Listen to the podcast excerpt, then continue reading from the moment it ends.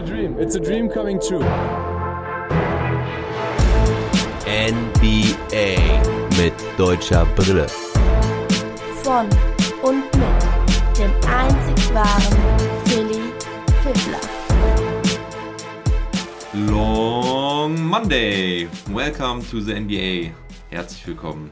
Und ja, war wieder einiges los. Gerade heute auch einige News reingekommen. Die habe ich auch brandaktuell mit dabei. Wir reden aber zuerst mal über die Celtics, Mavericks, Rockets, Clippers, Raptors und wen habe ich vergessen? Ach, die Magic, die Orlando Magic natürlich mit Franz und Mo. Ja, und wir steigen dann auch direkt ein, würde ich sagen. Und wir starten wieder mit den Dallas Mavericks. Die hatten eine relativ entspannte Woche hinter sich, denn sie hatten nur zwei Spiele gegen die LA Clippers und gegen die Washington Wizards. Und ja, gegen die Clippers lief es ganz gut. Das Rematch ging gewonnen. 112 zu 104 in Overtime. Das war allerdings ein hartes Stück Arbeit. Das Spiel gegen die Washington Wizards ging verloren. Kleiner Dämpfer. Doncic wieder zurück. Dafür Brunson und Nilikina jetzt leicht verletzt. Das ist so ein bisschen ärgerlich, gerade weil die beiden halt auch wirklich Contribution geleistet haben. Derweil hoffen die Mavericks übrigens auf eine Verlängerung von Jalen Brunson. Sie sagen, sie sind eigentlich recht zuversichtlich, dass sie ihn halten können, aber sie können ihm halt auch nur vier Jahre und 55 Millionen maximal anbieten. Das wird vielleicht nicht reichen. Die meisten spekulieren darauf, dass Brunson einen deutlich besseren Vertrag abschließen kann und deswegen wird es sehr, sehr schwer. Die Mavericks arbeiten daran und ja, was es aber noch an positiven News gibt, ist, dass Sasa Doncic, der Vater von Luka Doncic, die Woche seinem Sohn zugeguckt hat beim Spielen und gesagt hat, dass er sehr, sehr happy ist in Dallas und ja, sich freut, dass er da so gut spielt. Er hat auch einen Bezug auf Dirk Nowitzki gebracht, dass er als junger Europäer, der aus der zweiten Liga in Deutschland kam, dort so gut integriert wurde und so eine tolle Karriere hatte.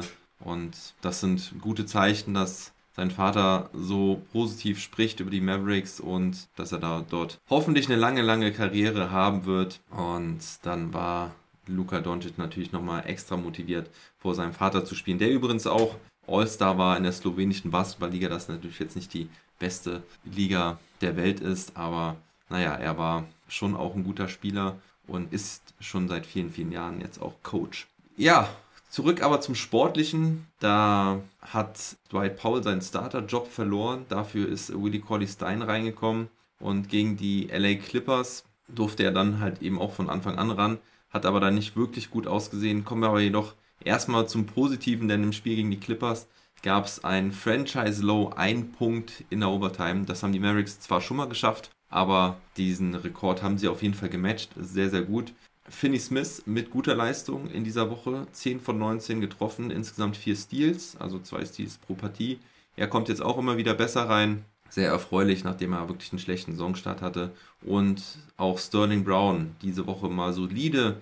Beide Spiele mit jeweils 3 aus 5 aus dem Feld. Und Luka Doncic kommt langsam wirklich an sein All-Star-Niveau ran mit 29,5 Punkten und 9,5 Assists im Schnitt. Zwar noch relativ viele Turnover, aber da die Mavericks insgesamt sehr, sehr wenige Turnover haben, ist das dann auch zu verkraften. Die Klatsch-Performance diese Woche halt eher schlecht, auch wenn sie das Spiel gegen die Clippers so souverän in, in Overtime gewonnen haben. Aber eigentlich war es total unnötig, dass sie überhaupt in die Overtime gekommen sind. Gegen die Washington Wizards haben sie die letzten zwei Minuten, ja, eigentlich das Spiel komplett entgleiten lassen. Gegen die Clippers waren es in den letzten zwei Minuten zehn Punkte, die sie verspielt haben. Da hat Paul George ja auch einen ziemlich krassen Buzzerbeater reingehauen. Eigentlich die Mavs bislang einer der besten Klatschteams der Liga die Saison. Auch verrückt, das so sagen zu können. Doch das war halt auch überwiegend gegen schlechtere Teams, gegen die sie dann gerade noch so mit Hängen und Würgen gewonnen haben. Und ja, ansonsten Dorian Finney-Smith nochmal. Der hat halt auch 48 Minuten gegen die Clippers gespielt. Das war ziemlich heftig. Von 53 möglichen in der Overtime hat er halt überwiegend Paul George verteidigt. Und tja, dann kommen wir zum Negativen. Da müssen wir halt über Corley Stein reden, der in die Starting Five gekommen ist, was die wenigsten Fans verstehen. Da hat er halt auch nur drei seiner zehn Field Goals erfolgreich abgeschlossen. Immerhin hat er noch zwei Blocks gegen die Wizards, aber er hat halt auch nur 13,5 Minuten im Schnitt gespielt. hat nicht wirklich überzeugen können. Und ja, das ist immer noch so ein bisschen das Fragezeichen in der Starting Five, was man mit diesem fünften Spot macht. Neben Doncic, Hardaway, Finney Smith und Porzingis, die ja alle gesetzt sind, wer wird der andere Big Man oder Power Forward in der Starting Five? Ja, Brunson fehlt halt mit einer Fußverletzung, sollte aber bald wieder da sein. Frank Ntilikina braucht vielleicht noch ein paar Tage, sollte dann aber auch wieder da sein. Die werden allerdings höchstwahrscheinlich nicht in die Starting Five kommen, aber vielleicht ist das ja Maxi Kleber, der diese Woche halt eine echt gute Woche hatte, auch sehr, sehr gelobt wurde von Jason Kidd, wurde da als Mr. Glue bezeichnet. Und ja, einige Amerikaner haben wohl jetzt erst erfahren oder herausgefunden, dass Kleber auf Englisch Glue heißt, also dass es das deutsche Wort ist für Glue und dass es ja eigentlich sehr passend ist, weil Maxi Kleber halt wirklich so ein Glue-Guy ist, der hält die Offense und aber auch die Defense, also sagen wir mal so, die Defense, aber auch die Offense irgendwie zusammen, der bringt sie zusammen. Und das hat er vor allen Dingen gegen die LA Clippers gezeigt diese Woche. Mit sechs Assists, fünf davon im vierten Viertel.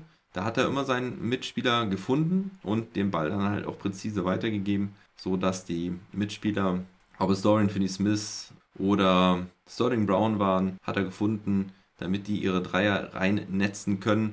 Das war wirklich stark und außerdem hat er gesagt, also Jason Kidd über Maxi Kleber, dass er eine große Persönlichkeit ist, dass er einen sehr hohen Basketball-IQ hat, dass er sehr underrated ist, weil er von der 1 bis zur 5 alles verteidigen kann. Und ja, das ist eine, eine super Geschichte. Maxi, kleiner Wermutstropfen bei seiner Performance gegen die Clippers. Einmal gab es dann Sloppy Pass, nachdem er da den Rebound eingefangen hat, ist Gott sei Dank nicht bestraft worden, weil Paul George den Ball nicht einfangen konnte, aber es wäre fast ein mieser Turnover gewesen. Und dann hat er leider den Clutch Free Throw verworfen, als beim Stand von 102 zu 100 wurde Maxi nämlich an die Linie geschickt, hat den ersten getroffen, den zweiten leider versemmelt. Sehr ärgerlich, aber naja, in der Overtime hat er dann noch einen wichtigen Dreier reingemacht und auch noch ein paar Rebounds gesammelt, sodass die Mavericks das Spiel wenigstens gewonnen haben. Luka Doncic wollte da unbedingt dabei sein, hat von der extra Motivation gegen die Clippers gesprochen. Also da ist schon eine kleine Rivalität am Start. Da gab es auch ein kleines Techtelmechtel wieder gegen Terrence Mann, den er wie Patrick Beverly letzte Saison gesagt hat, dass er zu klein ist, um ihn zu verteidigen. Ja, das sind äh, ein paar lustige Geschichten, die da entstehen. Und übrigens, ähm, Maxi darauf angesprochen, auf seine ja, gute Performance oder dass er so als, als Kleber dort agiert, als Glue Guy war halt sehr zurückhaltend à la Dirk.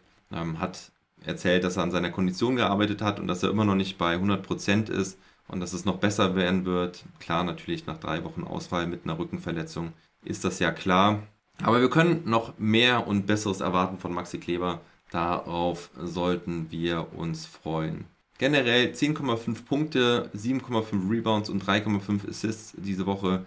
Und er ist halt auch sehr aggressiver in der Zone gewesen. Hat auch ein paar schöne Dunks dabei gehabt und ein paar gute Moves, wo er gerade gegen kleinere Spieler wirklich gut aussah, gute Moves gemacht hat. Und ja, also können wir zufrieden sein. Die Mavs natürlich jetzt nicht ganz so gut in den letzten Spielen, weil halt ohne Luca kein Spiel gewonnen. Ich glaube nur ein Sieg aus den letzten fünf, aber jetzt so langsam, wenn dann auch Brunson wiederkommt, können wir auf bessere Zeiten hoffen. Gehen wir zum nächsten Team, zu den Orlando Magic. Da gab es diese Woche einige Spiele, vier an der Zahl.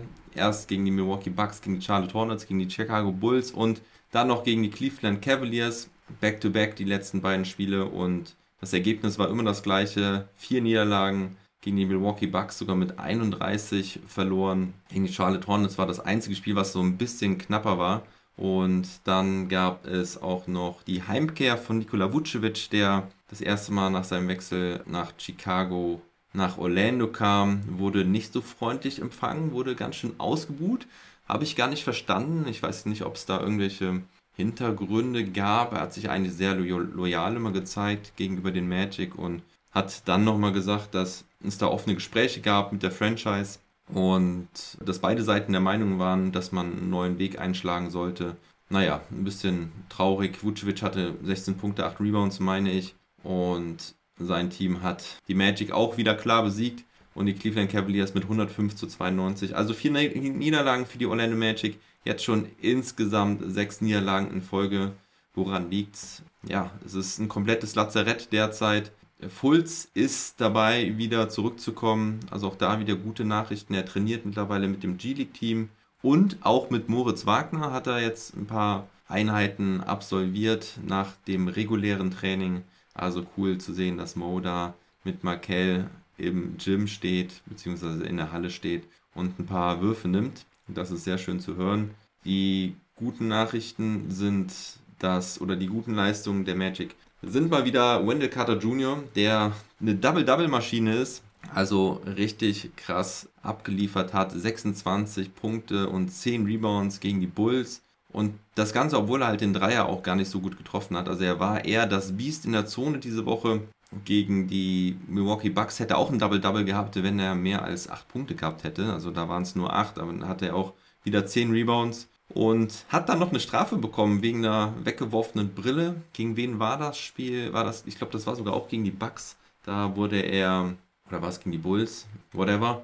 Da hat er einen Schlag ans Gesicht bekommen, hat dann seine Brille verloren, die ist ihm so ein bisschen abgesprungen und die hat er dann dem Ref entgegengeworfen, so als Zeichen hier, schau, meine Brille wird mir ja vom, vom Kopf geschlagen, warum kriege ich hier keinen Foul? Und darauf musste er jetzt 35.000 Dollar Strafe zahlen naja, mit seinem 50 Millionen Dollar Vertrag kann er es wahrscheinlich verkraften.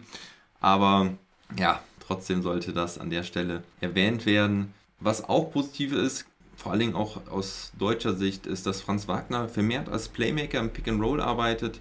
Also hat ja schon sehr viel als sekundärer und tertiärer Playmaker gearbeitet, aber er wird jetzt auch mehr eingesetzt als Pick and Roll Ballhändler und hatte da auch selber darüber gesagt, dass er das aus früheren Zeiten noch kennt und auch kann. Und das hat er eigentlich auch ganz gut gezeigt, gerade auch mit ähm, Wendell Carter Jr.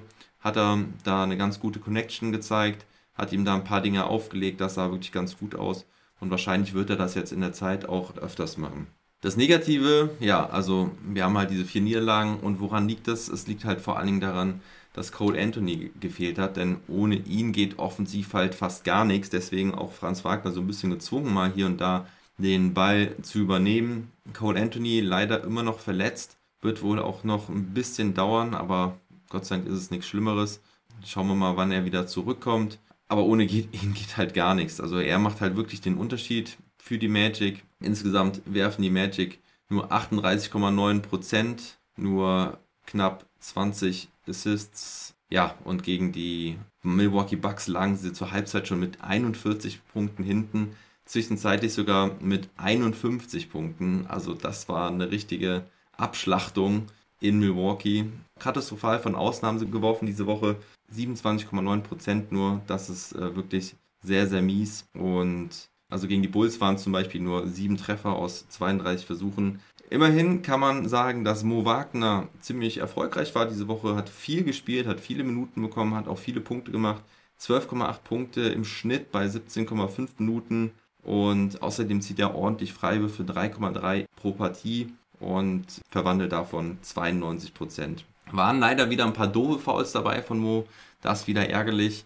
Und Franz hat eigentlich ganz solide gespielt. Klammert man mal das Spiel gegen die Milwaukee Bucks aus, denn da hat er eine absolute Offenheit gehabt, 0 Punkte, 0 von 9 und ja, hat da auch nicht so viel gespielt. Das Spiel war halt ja früh entschieden und gegen die Bucks läuft es irgendwie nicht so für die Magic. Das war ganz schön bitter, aber ja, für diese Woche kann man auf jeden Fall sagen, Mo mit ordentlichen Minuten, weil halt auch so viele Spieler natürlich fehlen bei den Magic, hat er da die Möglichkeit bekommen, ein bisschen mehr zu spielen. Mobamba war jetzt auch ein bisschen verletzt und ja, Franz immer noch solide, sage ich mal. Gehen wir weiter zu den Boston Celtics mit Dennis Schröder. Auch die haben ziemliche Verletzungssorgen, hatten diese Woche vier Spiele. Erst die Heimkehr von Daniel Theiss und den Houston Rockets. Das haben die Celtics aber gewonnen mit 108 zu 90. Dann gab es zwei Niederlagen gegen Brooklyn und gegen die San Antonio Spurs. Gegen Brooklyn relativ klar mit 123 zu 104.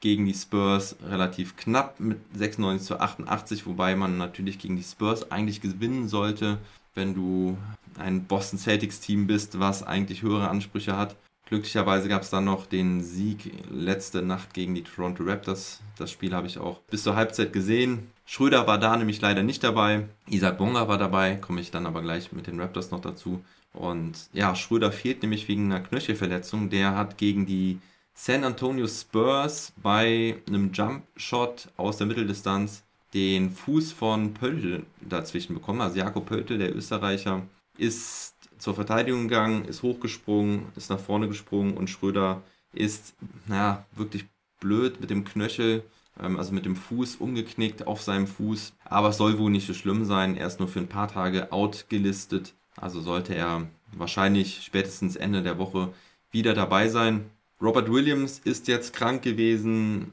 Josh Richardson war drei Spiele raus mit einer Krankheit. Also alles kein Covid, aber ja, vielleicht geht da auch irgendein Magen-Darm-Virus um oder so.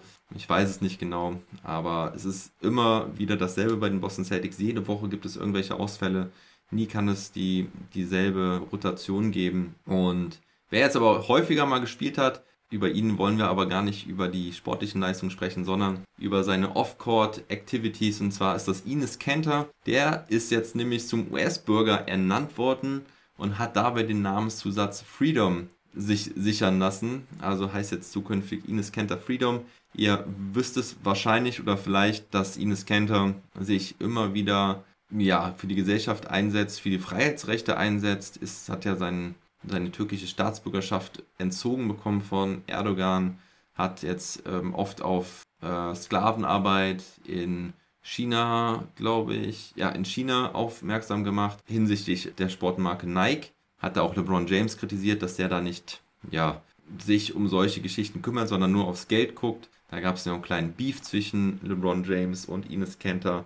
Auf jeden Fall finde ich es gut und auch Greg Popovich hat ihn geadelt, dass Ines Kenter seine Reichweite und sein, seine mediale Präsenz nutzt, um auf solche Themen aufmerksam zu machen. Finde ich auch sehr gut. Und ja, der ist also jetzt Amerikaner und heißt Ines Kanter Freedom. Sehr coole Geschichte. Schauen wir auf die positiven Dinge der Boston Celtics. Sie machen weiter Fortschritte in der Defense. Drittbestes Defensive Rating in dieser Woche 102,8. Das ist ein sehr guter Wert, wobei man natürlich da auch sagen muss, sie haben gegen die Rockets, gegen die Spurs und gegen die Raptors gespielt. Also darf man das auch nicht zu hoch hängen. Was trotzdem auch ähm, sehr erfreulich ist, dass Grant Williams so gut spielt. Er hat eine Dreierquote von 42,8% diese Woche und insgesamt in der Saison ist er damit sogar auf Platz 16. Ich glaube, da ist die Quote dann 43,1, nimmt sich nicht viel. Auf jeden Fall, Grant Williams trifft seine Dreier, ist sowieso ein cooler, unterschätzter Spieler meiner Meinung nach, der auch immer mit sehr viel Leidenschaft vorangeht. Und was auch gut ist bei den Boston Celtics, dass sie halt wirklich sehr gut rebounden, sind das drittbeste Rebounding-Team der Liga. Cantor, Williams, Horford, Tatum, ähm, das sind natürlich alles gute Rebounder, aber auch ähm, Brown, Langford und Schröder. Smart, Grant Williams, die alle Spieler, also Brown hatte 3,8, aber die restlichen alle diese Woche mit mindestens 4 Rebounds pro Partie. Das ist wirklich ein überragender Wert. Also ich muss mal gerade zählen, es sind 1, 2, 3, 4, 5, 6, 8 Spieler mit mindestens 4 Rebounds pro Partie. Das ist echt stark. Was halt ein bisschen schwach war diese Woche, war die Offense, obwohl man halt eben gegen solche schlechteren Teams gespielt hat. Das sieht man allein schon in den Scores. Nur 88 Punkte gegen die Spurs, 108 gegen die Houston Rockets und 109 gegen Raptors sind jetzt auch nicht megamäßig viel. 104 gegen Brooklyn Nets, also nie mehr als 110 Punkte. Das ist mal wieder so ein bisschen die Problematik bei den Celtics, wobei man sagen muss, dass es diesmal nicht so war, dass sie den Ball nicht laufen lassen haben, dass sie in Isolation Plays verfallen sind. Nee, das war es nicht. Sie haben einfach irgendwie ihre Würfe nicht getroffen. True Shooting nur 51,4%. Das ist ein schwacher Wert. Tatum auch wieder mit Problemen. Nur 32,5% und hatte gestern Nacht eine krasse Offenheit gegen Toronto. Da hat er nur 2 aus 16. Aber auch da hat er nicht wirklich so schlecht gespielt. Wie gesagt, ich kann da von der ersten Halbzeit reden, die ich komplett gesehen habe und da hat er vieles richtig gemacht. Der Wurf ist halt nicht gefallen und hat dann trotzdem versucht, seine Mitspieler einzusetzen, hat in dem Spiel dann auch 10 Assists am Ende. Ich glaube, es waren schon 5 irgendwie nach dem ersten Viertel. Und ja, also von daher mit zwei Siegen und zwei Niederlagen kann man dann halt eigentlich noch leben. Dennis Schröder, eher eine schwache Woche, jetzt regelmäßig wieder von der Bank. hat nur 12 von 40 getroffen diese Woche, also die Quote ist schwach, ist zweimal von der Bank gekommen, ist gegen San Antonio gestartet, weil da dann Robert Williams raus war. Also da kommt man ganz schön durcheinander bei den Rotationen bei den Celtics. Also Brown ist ja wieder da, deswegen Schröder normal von der Bank. Und ja, wie gesagt, war diese Woche halt nicht ganz so gut. Hat auch ein Spiel mit 0 Assists gehabt. Seine Freiwurfserie ist leider gerissen bei 33, aber das muss man auch erstmal schaffen, 33 Freiwürfe hintereinander zu verwandeln. Und ja, ich glaube, viel mehr muss man zu Schröder gar nicht sagen. Und deswegen gehen wir auch weiter zu den Houston Rockets. Da gibt es auf jeden Fall ein paar interessante Neuigkeiten, auch wenn es keine guten Neuigkeiten gibt aus deutscher Sicht. Die Rockets haben das Spiel gegen die Boston Celtics verloren, wie gerade erwähnt. Zu Daniel Theis Leistung komme ich da später. Gegen die Chicago Bulls und gegen die Charlotte Hornets haben sie dann aber zwei Spiele in Folge gewonnen. Unfassbar, unglaublich. Die Rockets gewinnen zwei Spiele und dann noch hintereinander. Insgesamt haben sie jetzt ihre drei Siege, nachdem sie ja, ich glaube, 15 Spiele verloren hatten. John Wall hatte sich währenddessen noch gemeldet und hat gesagt, er will wieder spielen, hat dann ein Instagram-Video hochgeladen mit dem Hashtag FreeMe. Und da gab es dann auch widersprüchliche Meldungen. Shams und Schulz, zwei ja, bekannte Reporter, Insider aus der NBA, melden, dass John Wall starten will, respektive dass er die erste Option sein will bei den Houston Rockets. John Wall hat das öffentlich als Lüge bezeichnet, dass es nicht stimmt aber er will wohl auf jeden Fall spielen und war mit den Houston Rockets im Gespräch, ob man da eine Lösung finden kann. Würde eigentlich jetzt auch ganz gut passen, weil Jalen Green verletzt ist. Der hat sich gegen die Chicago Bulls nach knapp 15, 20 Minuten oder so verletzt. Hatte auf jeden Fall nur 10 Minuten Einsatzzeit gehabt. Es ist eine Verletzung am Hamstring, das ist der hintere Oberschenkel. Und jetzt muss man schauen, wie die Rockets das so machen. Steven Silas, der Trainer, hat schon angekündigt, dass er die Rotation an die Gegner anpassen wird, dass er da dort sehr flexibel sein wird. Erstmal hat Garrison Matthews Green ersetzt, überwiegend in der Starting Five dann, also im letzten Spiel stand er dann in der Starting Five. Gegen Chicago hat er vermehrt Minuten gesehen von Jalen Green. Und ja, das hat er eigentlich auch ganz gut gemacht. Kann man direkt mal sagen, dass Matthews da Akzente gesetzt hat, hat 7 von 13 Dreiern getroffen. Der Dreier früher ja mal seine große Stärke gewesen, nicht immer zuverlässig gewesen in den letzten Monaten, also ja, bei den Celtics in der Preseason nicht und auch letztes Jahr bei den Washington Wizards nicht. Ja, aber er hat eigentlich immer ganz gute Defense auch gespielt. Wer dann aber auch noch überrascht hat, war Amorni Brooks, der Rookie, meine ich doch, ich glaube, es ist ein Rookie, an der Stelle zwei Anmerkungen aus der Nachbearbeitung. Also Garrison Matthews hat doch besser geworfen, als ich es in Erinnerung hatte. Zuverlässig war er dabei allerdings nicht. Hatte immer wieder ein paar Slumps dabei. Bei den Celtics in der Preseason waren es gerade mal zwei Spiele, da hat er drei von acht Field Goals getroffen. Und letzte Saison bei den Wizards waren es 36,7% nach dem All-Star Break. Und Amoni Brooks ist kein Rookie, hat letzte Saison schon 20 Spiele gemacht für die Houston Rockets aber die sind in Vergessenheit geraten bei mir. Deswegen zählt er für mich quasi wie ein Rookie. Aber er ist genau genommen Second-Year-Player. Der hat 13 von 25 Dreiern getroffen. Also das Problem, was die Rockets in der Vergangenheit jetzt immer hatten mit der schwachen Dreierquote, das haben Brooks und Matthews geliefert. Sehr, sehr gut. Was auch Kevin Potter Jr. vielleicht angespornt hat, endlich mal seine Dreier zu treffen. Der hatte 18,5 Punkte und 10,5 Assists diese Woche. Dazu noch 7 Rebounds im Schnitt und hatte ebenfalls eine ganz gute Dreierquote mit 38,5%. Auch Wood hatte ein sehr, sehr starkes Spiel gegen die Charlotte Hornets mit 33 Punkten und 16 Rebounds. Also die Spieler, die liefern sollen, haben geliefert. Das Ganze haben die Rockets bei der höchsten Pace der Liga gemacht diese Woche. Also spielen sehr, sehr schnell.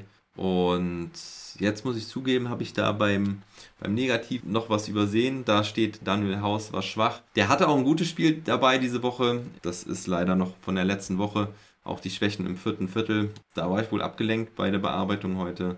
Naja, es gibt auch nicht viel Negatives zu sagen bei den Houston Rockets, ähm, außer dass nach dem Spiel gegen die Boston Celtics halt schon irgendwie so ein krasser Tiefpunkt erreicht war nach 15 Niederlagen in Folge. Und wenn man halt über das Negative reden muss, muss man leider auch über Daniel Theiss sprechen. Das ist vielleicht das einzig Negative. Ich habe letzte Woche noch gesagt, dass sein Starting-Job unsicher ist. Und ja, nicht nur sein Starting-Job, überhaupt seine Minuten waren wohl auf der Kippe, denn ja, nach dem Boston-Spiel wo er auch nicht so gut ausgesehen hat, hat nur drei von neun getroffen, kein Dreier, hatte zwei Turnover, hat sich extrem gefreut, wieder im TD Garden zu spielen, hat gesagt, das erste Mal endlich wieder vor Zuschauern. Er hatte schon dreimal, glaube ich, gespielt gegen die Boston Celtics, aber das erste Mal halt vom vollen TD Garden und hatte auch einen großen Applaus bekommen von den Celtics-Fans, als er aufgerufen wurde. Tja, aber Thais spielt halt zweimal komplett gar nicht und zweimal gewinnen die Houston Rockets. Also schönen Gruß von meinem Houston Rockets Experten Knacketag, der gesagt hat, oh oh, ganz böse, düstere Perspektive jetzt für Thais. Steven Silas, ich habe es vorhin angesprochen, hat gesagt, die Rotationen werden flexibel sein, sie werden an den Gegner angepasst sein. Da hat man noch, hat der eine oder andere nach dem Chicago-Spiel noch darüber spekuliert, ob er dann gegen Charlotte spielen würde, weil damit Plumlee ja auch ein, ja, ein eher robuster Center auf dem Feld steht, der jetzt nicht groß auf den Perimeter ausweicht. Tja, und die Zahlen sprechen halt total gegen Thais, muss man sagen. 47% Dreierquote gegen die Charlotte Hornets und auch gegen die Chicago Bulls war es um die 47%. Das Ganze bei 36 respektive 49 Versuchen. Also sehr viel geworfen mit sehr hoher Quote. Spacing-Probleme waren ja vorher immer wieder genannt worden. Die scheinen jetzt so ein bisschen gelöst gewesen zu sein in den zwei Spielen. Klar, das waren jetzt nur zwei Spiele und Thais wird auch wieder spielen. Ich weiß nur nicht, ob es schon im nächsten Spiel sein wird und wann das der Fall sein wird. Das ist jetzt auf jeden Fall kein gutes Zeichen. Ich glaube, Thais wird das sehr professionell nehmen und sich da keinen zu großen Kopf machen. Und er wird auch wieder zu alter Stärke finden. Vielleicht ist das ja auch ein guter Tritt in den Hintern, dass er ja nochmal einen draufpackt in den nächsten Wochen. Kommen wir zu den Toronto Raptors mit Easy Bonga. Da gibt es halt auch einiges zu berichten. Ich habe es eben schon angekündigt. Isaac Bonga hat endlich mal wieder gespielt und hat halt nicht nur Garbage Time gespielt oder G-League, sondern halt wirklich relevante Minuten gegen Boston. Aber erstmal prinzipiell zu den Raptors. Diese Woche nur ein Spiel gewonnen und zwei verloren. Gegen die Memphis Christies 126 zu 113 gewonnen. Gegen die Indiana Pacers 114 97 verloren und gegen die Celtics mit 109 zu 97. Jetzt bei einer Bilanz von 9 Siegen und 12 Niederlagen so langsam in der Realität angekommen liegt aber auch daran, dass sie viele Verletzungen haben. OG Anunobi, der Leistungsträger, aktuell verletzt. Auch Gary Trent Jr., Cam Birch, der jetzt gerade in die Starting Five gerückt war, ist jetzt auch raus. Und dann gibt es noch die News, dass Goran Dragic jetzt auch gar nicht mehr zur Verfügung steht für die Toronto Raptors. Da gab es wohl auch ein Gespräch. Die Rede ist von Personal Matter, also persönlichem Grund, warum Dragic jetzt raus ist. Er wird sich fit halten abseits des Teams, aber die Franchise hat nur im Besten von Dragic gesprochen, hat gesagt, seit seiner Ankunft hat er hier wirklich sehr, sehr professionell gearbeitet, war ein Vorbild und ein guter Teammate. Und naja, aber natürlich besteht jetzt die Frage, ob da ein Trade im Raum steht oder jetzt nochmal aktiver versucht wird, einen Trade zu finden oder vielleicht sogar auch ein Buyout, was ich eher weniger glaube. Aber vielleicht melden sich ja nochmal die Dallas Mavericks in Toronto und fragen nochmal nach, wie es denn jetzt aussieht, ob der Preis vielleicht ein bisschen günstiger geworden ist. Tja, schauen wir mal, wie das da weitergeht mit den Raptors. Auf jeden Fall hat das Ganze dazu geführt, dass Izzy ja auch ein bisschen Chancen bekommen hat, aufgrund insbesondere halt der Verletzungen. Wer aber diese Woche komplett on fire war, trotz zwei Niederlagen, war Fred Van Fleet. Der hat 25,3 Punkte, 5,7 Rebounds, 4,7 Assists bei einem True Shooting von 67,5% aufgelegt. Also richtig stark. Ihr seht auch hier gegen die Indiana Pacers 26 Punkte, gegen Boston 27 und dazu noch 7 Assists gegen die Grizzlies und eine ganz interessante Entwicklung bei Scotty Barnes, dem Rookie. Der hat nämlich in den letzten vier Spielen 7 von 15 Dreiern getroffen und er hat wohl eine Ansage bekommen von Nick Nurse oder Nick Nurse hat ihm besser gesagt gechallenged, dass er gerade die freien Würfe nehmen muss, die freien Würfe von der Dreierlinie. Er hat ja auch ein ziemlich gutes Midrange-Game also kann er auch die Dreier werfen. Das muss er sich nur dran gewöhnen. Und aus der Midrange ist er halt sehr gut. Da nimmt er viele Würfe, trifft er viele. Er wirft ja auch Freiwürfe ziemlich gut. Also soll er auch die Dreier werfen. Und gegen die Boston Celtics hat er heute Nacht 4 von 9 Dreiern gehabt. Also nicht schlecht. Gute Quote Insgesamt halt, wie gesagt, die Quote 7 von 15. Ich glaube, damit kann man ziemlich gut leben. Das sind fast 50 Prozent. Tja, und ein anderer, der auch jetzt ein bisschen Spielzeit bekommen hat, ist Malachi Flynn, der Sophomore, der ein bisschen, ja, der Verlierer war bislang so in der Saison, weil im letzten Jahr hat er eigentlich viel gespielt und auch gut gespielt. Hat jetzt nicht jedes Spiel ja, erfolgreich bestritten oder gut bestritten, aber gegen Memphis und auch gegen Boston sah das eigentlich ganz in Ordnung aus. Gegen die Pacers war es halt ein bisschen eine Offenheit. Aber gegen Memphis waren es 3 aus 4 plus 4 Assists und gegen Boston waren es jetzt 3 aus 8 mit 3 Assists und auch einem Block. Also Malachi Flynn zeigt zumindest, dass er wieder spielen kann oder na, dass, er, dass er einsatzbereit ist und das auch will. Und ich denke mal, dass er jetzt auch wieder regelmäßig Minuten bekommen wird. Und Delano Banton vielleicht eher als sekundärer Playmaker mehr auf den Flügel wieder ausweichen wird. Und Siakam ist nicht gerade heiß von außen, hat nur 18,2% seiner Dreier getroffen in dieser Woche. Aber was insgesamt weiter Sorgen macht bei den Raptors ist die Defense, die ist weiter nicht gut. Auch diese Woche wieder sehr, sehr schlecht. Noch schlechter als zuvor. 117,1 das Defensive Rating. Und tja, da ist nicht mehr viel von übrig geblieben aus den ersten Wochen. Klar hat das natürlich damit zu tun, dass Anunobi fehlt dass Birch fehlt, auch Trent Jr., der wirklich stark verbessert war in der Defense. Und außerdem holen sie nur 61,5% der Defensiv-Rebounds diese Woche. Das ist wirklich katastrophal. Das ist ja fast jeder zweite Rebound, der zur Offense geht. Da müssen wir besser werden. Aber auch da fehlt natürlich dann ein Birch und ein Anunobi. Tja, und kommen wir jetzt nochmal zu Easy Bonga. Wie gesagt, gestern überraschenderweise 11 Minuten gespielt gegen Boston. Hatte auch einen guten Block gegen Markus Smart dabei. Das war direkt mal ein kleiner Aufforscher. Danach hat er zweimal versucht, offensiv was beizutragen, hat den Dreier leider nicht getroffen, hatte dann eine Aktion mit einer guten Bewegung zum Korb, der ja, Hookshot so quasi aus der Drehung so ein bisschen, also war weniger ein Hookshot, war eher ein Floater aus der, aus der Bewegung, ist aber vorne an den Ring gegangen.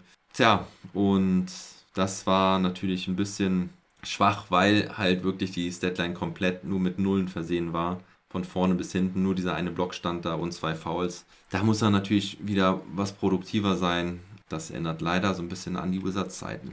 Naja, gehen wir zum nächsten Team. Die LA Clippers mit Isaiah Hartenstein. Und da gab es zwei Niederlagen diese Woche, allerdings auch gegen gute Teams mit den Dallas Mavericks und den Golden State Warriors. Den Pflichtsieg gegen die Detroit Pistons haben sie geholt mit 107 zu 96.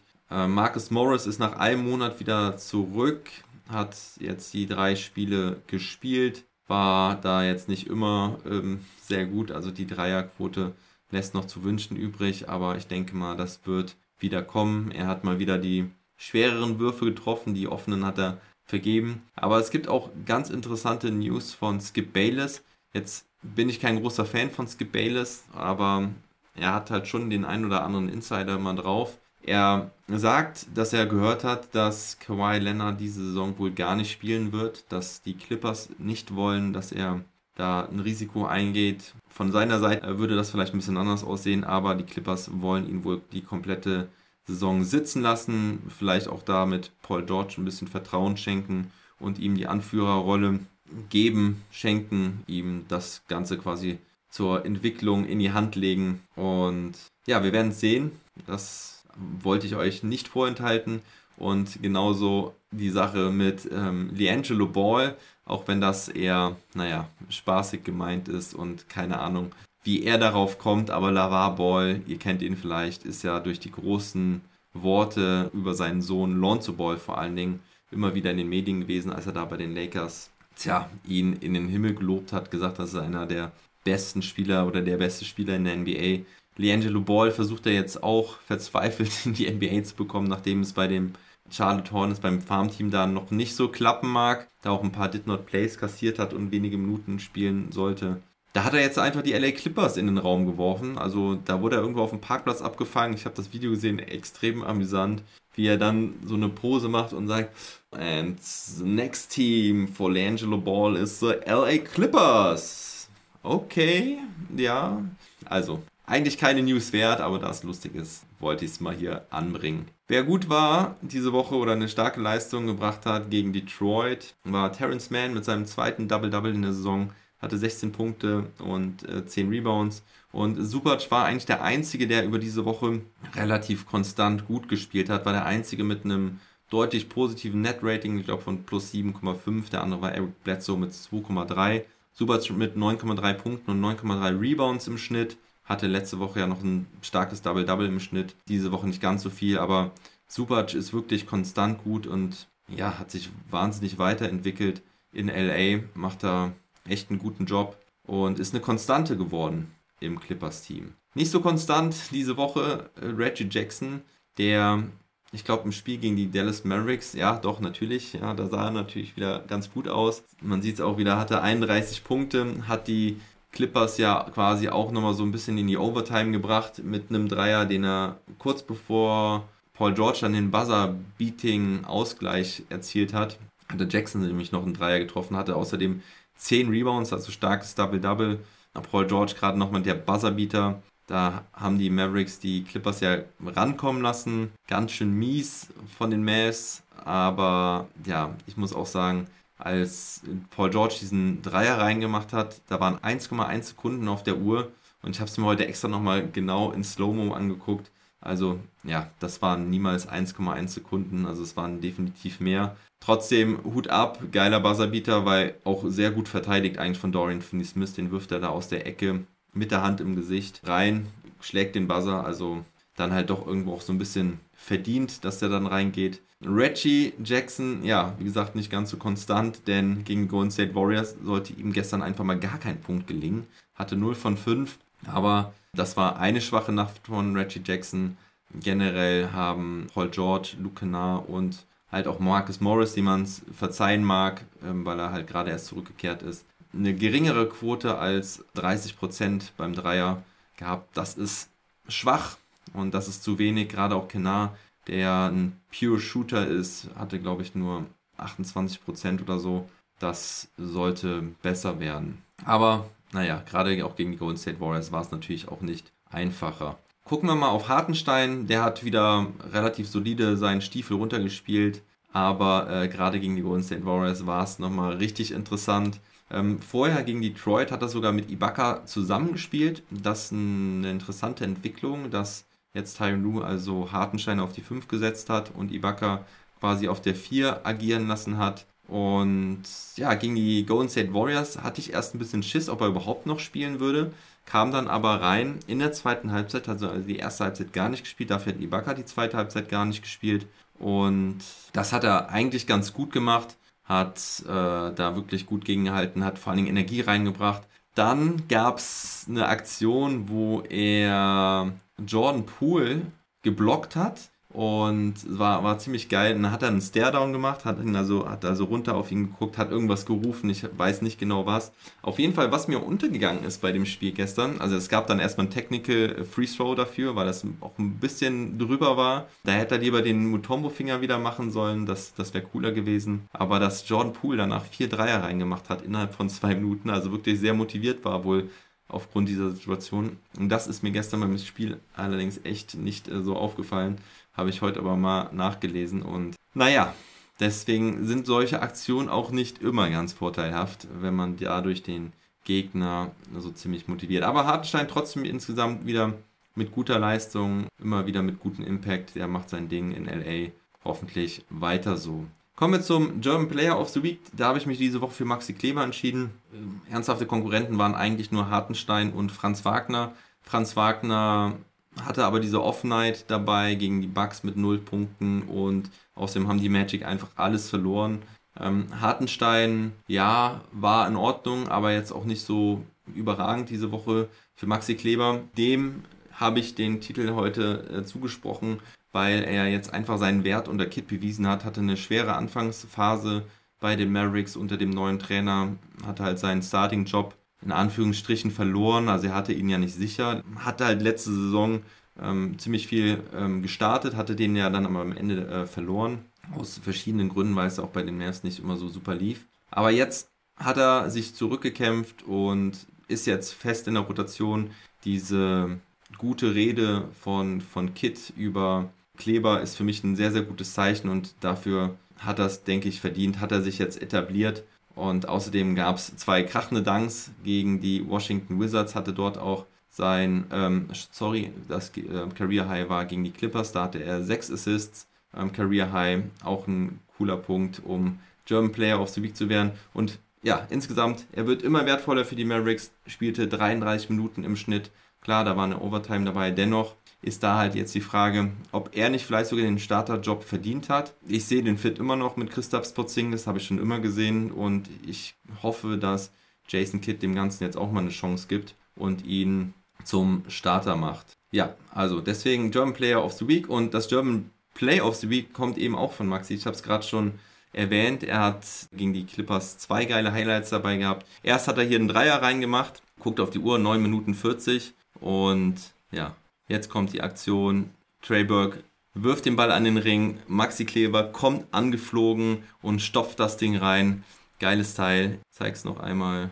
Da kommt Maxi angeflogen und hämmert das Ding rein. Also, geiles athletisches Play von Maxi Kleber, mein German Play of the Week. Ja, denke ich, auf jeden Fall ein würdiges Play of the Week. Ich habe noch überlegt, sogar von Maxi Kleber den Elüb-Dank mit reinzunehmen. Der war aufgelegt, ich glaube, es war Luka Doncic. Das war auf jeden Fall eine gute Pick-and-Roll-Aktion dabei. Also Maxi Kleber hätte auch mit einem anderen Play das Beste haben können diese Woche. Jetzt kommen wir zum Team of the Week. Hier sind meine Top 3 Favoriten, die Phoenix Suns, die Milwaukee Bucks und die Golden State Warriors. Die Milwaukee Bucks, fangen wir mal mit denen gerade an, auch wenn sie hier in der Mitte stehen, mit Siegen gegen Orlando, Detroit, Denver und Indiana. Also keine richtig starken Gegner. Denver müsste man sagen, okay, die sind doch stark, aber die sind ja total verletzungsgebeutelt. Also eigentlich schon fast vier Pflichtsiege für die Bucks. Dennoch überzeugend jetzt mit sieben Siegen in Folge. Haben alle Spiele zweistellig gewonnen, dabei halt der Blowout gegen die Orlando Magic. Und vor allen Dingen sind sie defensiv wieder top. Defensive Rating von 98,9 jetzt hier in der Siegesserie von sieben Spielen. Janis spielt einfach wieder super. Für mich ja eben dann doch in der MVP-Diskussion, auch wenn er bei vielen jetzt vergessen wird. Und ja, die Bucks sind wieder im Rennen, sind jetzt wieder in der oberen Tabellenhälfte, ich glaube sogar auf Platz 4 oder 5, werden wir später sehen. Und ja, die Bucks sind wieder da und das ist doch erfreulich für uns alle. Ja, die, warum sind die Phoenix Suns dabei? Ich glaube, über die müssen wir gar nicht groß reden. Diese Woche gegen die Spurs, Cavs, Knicks und gegen die Nets gewonnen. Gerade die letzten beiden Spiele wirklich überzeugend. Back-to-back -back auswärts und damit jetzt 16 Siege in Folge. Das ist noch ein Sieg entfernt vom Franchise High mit 17 Siegen. Und das Geile ist, dass sie halt diese Woche auch gegen die Golden State Warriors spielen werden, also am Dienstag um 4 Uhr, also genau genommen Mittwoch deutsche Zeit, 4 Uhr gibt es das Matchup Suns gegen Warriors. Da geht es dann um die Krone. Devin Booker überragend in der letzten Woche mit 30 Punkten im Schnitt, dabei 53% seiner Würfe getroffen, 56% Dreierquote, 90% Freiwurfquote, also im 50-50-90 Club der letzten Woche wirklich überragend und viel mehr muss man über die Suns gar nicht sagen. Die spielen ihren Stiefel runter, machen das super. Aiton wieder mit Double-Double im Schnitt und ja, die einzigen, die ähnlich gut drauf sind, sind die Golden State Warriors. Mit der besten Bilanz der Liga immer noch, obwohl die Phoenix Suns einen Sieg nach dem anderen holen. Die Warriors jetzt aber auch mit sieben Siegen in Folge und eben einer Bilanz von 18 und 2. Über die haben wir im Trash Talk Table am Samstag auch ziemlich viel gesprochen, auch viel über Steph Curry und dass sie da auf der Pace sind zu einer 73 Siege, 9 Niederlagen-Saison, also den Rekord, den sie da mal äh, aufgestellt haben. Und diese Woche ging es mit Siegen gegen die 76ers, gegen die Portland Trailblazers und gegen die Clippers voran. Es ist absolut geiler Team-Basketball vorne und hinten und sie haben immer noch mit Abstand die beste Defense der Liga. Ja, also geiler Showdown morgen Abend Warriors gegen die Suns. Und wenn ihr euch fragt, wer für mich das Team of the Week war, tja, bei 16 Siegen in Folge muss ich mich für die Phoenix Suns entscheiden. Das ist einfach zu krass. Und obwohl die Golden State Warriors halt wirklich wieder sehr überzeugt haben, aber gerade das Spiel auch gegen die Nets von den Suns im Back-to-Back -Back einfach stark. Einfach wirklich stark, dass sie auch das gewinnen. Auch wenn ich es schon irgendwie vermutet habe, weil die Nets bislang halt nicht so gut aussahen bei diesen Statement Games, wobei auch James Harden gesagt hat, es ist ihm egal. Spielt für ihn keine große Rolle, wer der Gegner ist. Zu dem Zeitpunkt der Saison spielt das keine Rolle. Ja, gucken wir noch ein bisschen auf die News around the league. Da erstmal ein paar Verletzungsupdates. Gab leider jetzt einige doch schlimmere Verletzungen. Vor allen Dingen gerade jetzt die News rausgekommen. Wir haben letzte Woche über Michael Porter Jr. gesprochen, dass er am Rücken verletzt ist, dass er vielleicht ähm, die ganze Saison ausfallen muss und danach sieht es jetzt wohl aus, weil er wird am Rücken operiert. Es ist die Verletzung von damals und ich habe ganz, ganz schlechte Vorahnungen, was das angeht. Ich befürchte schon, dass er irgendwie vielleicht nie wieder so zurückkommen kann, wobei er ja auch schon mal so gut zurückgekommen ist, nachdem er da das College fast komplett ausfallen lassen musste und dann seine Rookie-Saison komplett ausfallen lassen hat. Also wir drücken Michael Porter Jr. wirklich die Daumen, dass das gut geht. Er hat ja gerade erst den Max-Vertrag unterschrieben bei den Nuggets. Das wäre für sie natürlich auch sehr, sehr bitter. Also hoffen wir, dass er wieder gut zurückkommt, möglichst früh. Ja Morant, da gab es auch kurz den einen oder anderen, der Schiss bekommen hat, weil der sich am Knie verletzt hat, ohne große Fremdeinwirkung. Gab da aber Entwarnung, es sind nur circa zwei bis drei Wochen, die er fehlen wird, also nichts Schlimmeres. Bogdan Bogdanovic fehlt mindestens zwei Wochen mit einer Knöchelverletzung. Und Joe Harris von Brooklyn Nets wird jetzt auch am Knöchel operiert. Er wird wohl mindestens vier bis acht Wochen fehlen. Und ja, ihr seht, die Belastung nimmt wieder zu. Es kommen ein paar Verletzungen äh, hinzu. Einige Teams müssen sich da jetzt ein bisschen umstellen. Und auch die Milwaukee Bucks haben ja noch so einen Leitling im Team. Das ist Brook Lopez, der hat nur ein Spiel mitgemacht. Und deswegen haben jetzt die Bucks wohl auch reagiert und die Marcus Cousins verpflichtet. Er ist zurück, ungarantierter Einjahresvertrag beim Champion. Die News kamen gestern so langsam raus und manche befürchten halt, dass es schlechte Nachrichten sind für Brook Lopez. Der ist selber eigentlich so, dass er sagt, hm, er wird bald zurückkehren, aber die Max haben wohl ein bisschen Schiss oder wollen ein bisschen Vorsicht walten lassen, weil er ja auch letztes Jahr schon einige Spiele verpasst hat. Und ja, für mich finde ich die Marcus Cousins super Verpflichtung für die Bucks, bringt Spacing und Toughness mit. Ist kein Risiko, kein größeres. Na klar, macht er manchmal ein bisschen Stress auf dem Court und auch mal neben Court. Aber ich glaube, mittlerweile ist er ja, so weit, dass er weiß, dass er eigentlich froh sein kann, wenn er überhaupt irgendwo eine Chance bekommt. Also die letzten Jahre waren ja wirklich ganz schön mies für ihn und ich glaube, er ist da sehr demütig. Und dann gibt es heute noch News aus New York. Tom Thibodeau, der Trainer der New York Knicks, hat gesprochen und hat gesagt, dass Kemba Walker jetzt raus aus der Rotation ist. Also ganz klare Ansage und Worte von Coach Sips ziemlich überraschend für mich. Ich habe das nicht so mitbekommen. Ich habe mitbekommen, dass Kemba Walker nicht mehr so abgeliefert hat und dass er, tja, obwohl er eine super Dreierquote hat, Career Best mit Abstand 41,9%, hat er halt ein mieses Net-Rating von minus 13,3. Also die ganzen Starter bei den Knicks performen ja irgendwie nicht so gut. Die Bank ist irgendwie so ein bisschen, die es rausreißt. Kemba, tja, ähm, Sündenbock will ich jetzt eigentlich nicht sagen, weil das auch überall äh, anders kommuniziert wurde und jeder gesagt hat, okay, es liegt nicht nur in Kemba, aber das Ding ist halt, dass Alec Burks von der Bank super spielt bislang. Der hat die Knicks bisher richtig hochgehalten, hat ein positives Net-Rating, glaube von plus 5,5 oder so. Und Alec Burks wird jetzt den Starting-Spot von Kemba übernehmen. Und Thibodeau sagt halt, er sieht halt überhaupt kein Fit mit der Bank von den New York Knicks. Und außerdem ist da halt noch Derrick Rose. Und drei kleine Guards ist wohl einer zu viel. Er sagt, die Rotation wird jetzt schmaler im Laufe der Saison.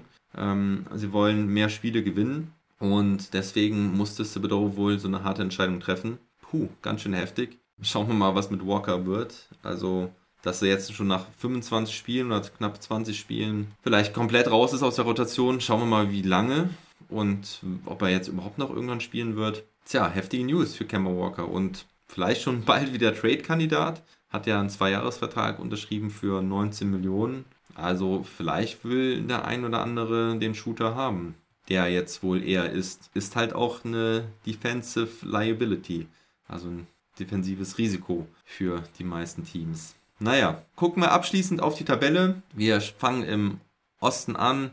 Die Brooklyn Nets sind da jetzt auf Platz 1 mit einer Bilanz von 14 Siegen und 6 Niederlagen, gefolgt von den Heat und den Wizards jeweils mit 13 und 7.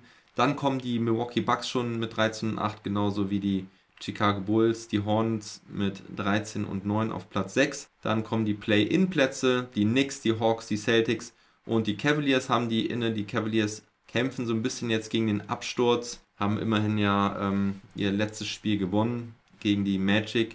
Aber ja, es wird halt schwierig jetzt ohne Colin Sexton. Evan Mobley ist zumindest wieder zurück, früher als erwartet. Anderes Team, was da struggelt, sind die Philadelphia 76ers, die halt ja wirklich sehr verletzungsgeplagt auch waren.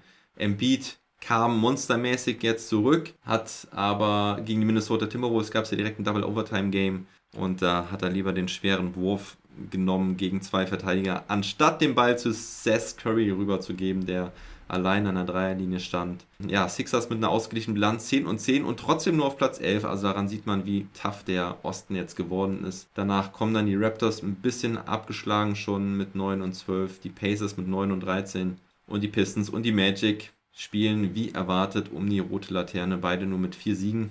Schauen wir in den Westen, fangen wir da mal von unten an. Die Houston Rockets mit der Siegesserie von zwei Siegen auf Platz 15, Bilanz 3 von 3 und 16. Dann kommen die Pelicans mit 5 Siegen und 17 Niederlagen.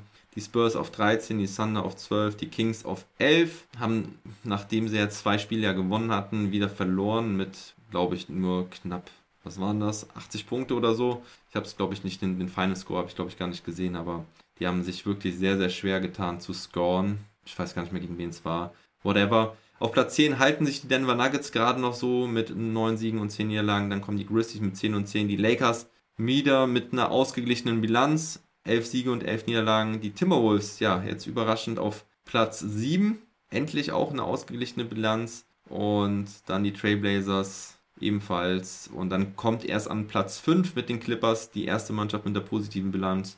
11 und 9, Mavericks 10 und 8. Utah Jazz, die sich langsam eingegroovt haben mit der Bilanz von 13 und 7. Und dann kommen halt, wie gesagt, die Suns und die Warriors, die überragend spielen. Dieses Jahr, bislang zumindest. Gut, das war's vom Long Monday. Ich freue mich immer wieder, wenn es Feedback gibt und Anmerkungen zu meinem Podcast, zu meiner Twitch-Show. Diese Woche wird es keine Watch-Party geben am Wochenende. Also es wird noch ein Trash-Talk-Table geben mit dem Sobbes über die Orlando Magic und ein Special-Thema werden wir uns noch überlegen. Ansonsten gibt es den Long Monday nächste Woche wieder, wie gewohnt, hier live auf Twitch um 21 Uhr. Und ansonsten, ja, würde ich sagen, war es das für diese Woche. Und beende das Ganze wie immer mit einem wunderschönen Never Stop Ballin'.